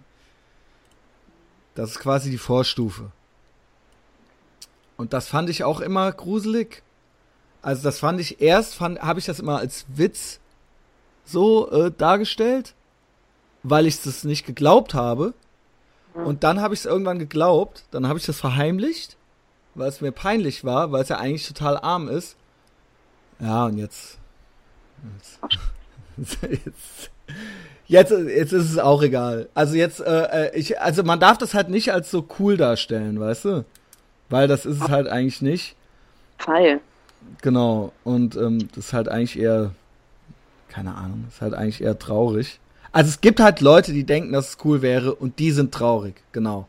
So ist okay. es. Das meine ich. Und wenn man da so ein bisschen reflektiert ist und sich so ein bisschen selber auch dann manchmal nicht so ernst nimmt, ich glaube, dann ist vielleicht noch was machbar. Ja. Dann, wenn man eben manchmal auch einfach erkennt, wie man ist und so. Ja.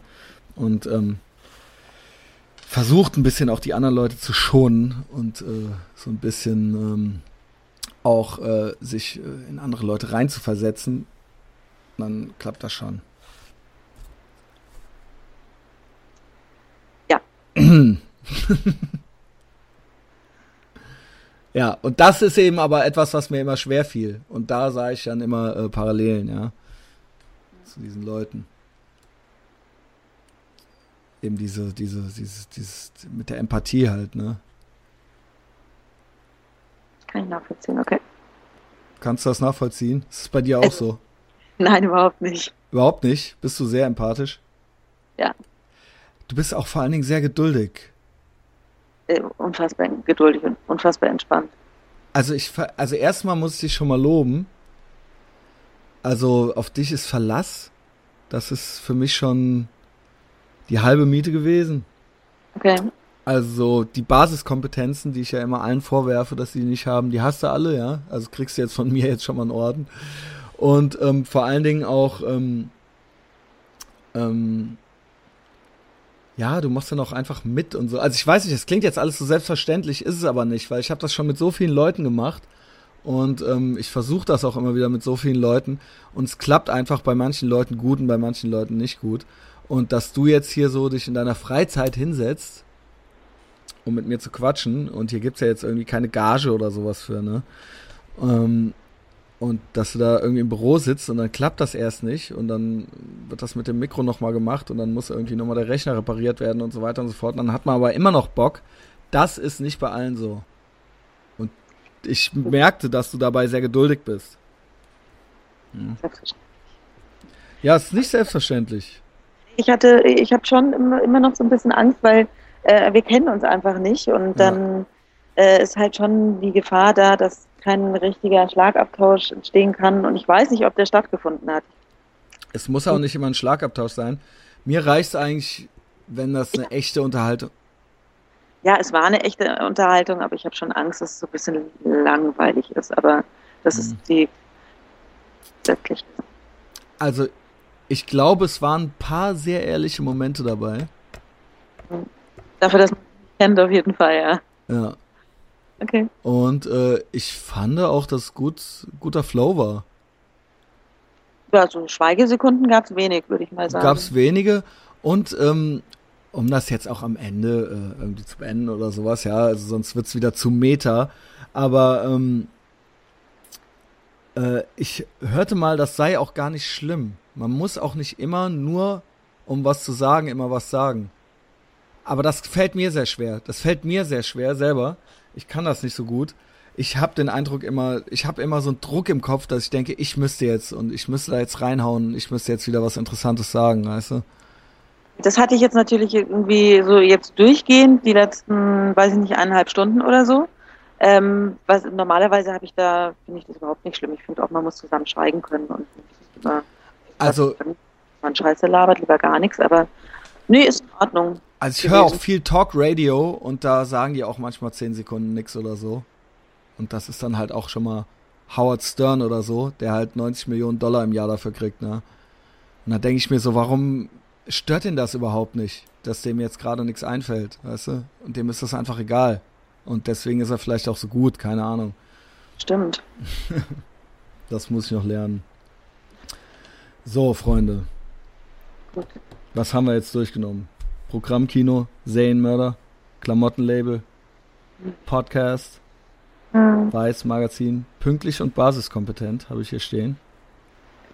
Ich bin Domian, Sex und nochmal Serienmörder. Hm. Okay, also wenn euch das gefallen hat, wenn euch das nicht völlig in den Wahnsinn getrieben hat, dass die Julia manchmal äh, so einen scheiß Sound hatte, wenn die gerade was sagen wollte, und ihr bis jetzt zugehört habt, dann hat es euch, glaube ich, wirklich gefallen. Ne? Dann äh, empfehlt uns weiter, folgt uns auf Facebook, gebt uns gute iTunes-Bewertungen und bis nächste Woche. Tschüss.